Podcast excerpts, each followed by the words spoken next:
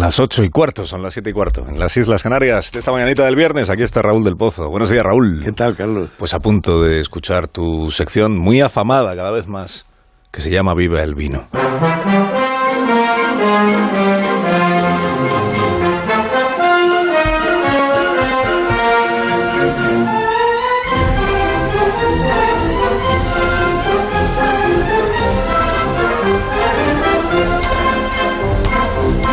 Cuando tú quieras, maestro. Se ha recordado estos días al pueblo de Madrid a los pies de los caballos, cuando luchó con hachas y con navajas contra Napoleón, que él mismo contó así.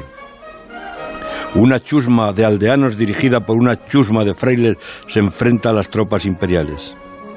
Según ellos, aquellos mariscales traían a las mochilas la ilustración y la libertad.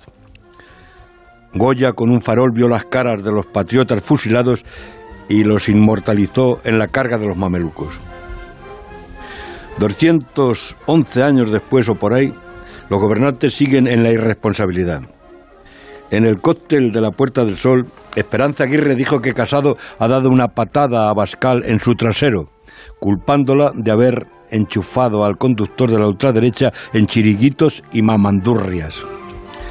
Casado lo vio toda España, le hizo la cobra a Ángel Garrido por pirarse con Rivera.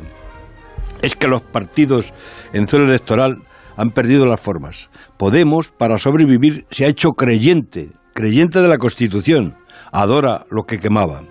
El PP no ha tardado cinco minutos en repudiar a la extrema derecha, pero el caso es que la derechita cobarde, la derecha a caballo y la de los tránfugas duermen todos revueltos en la misma cama.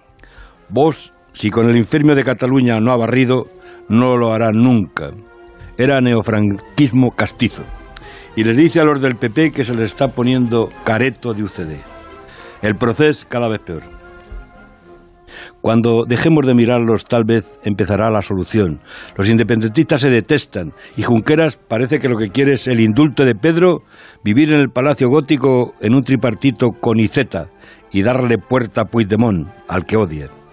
Querido Carlos, no solo recordamos hoy la desidia de nuestros políticos y los fusilamientos en la Moncloa, evoquemos la merienda, también de Goya, donde los majos pedalinas brindan por la espléndida chica que vende naranjas a orillas del Manzanares y viva el vino.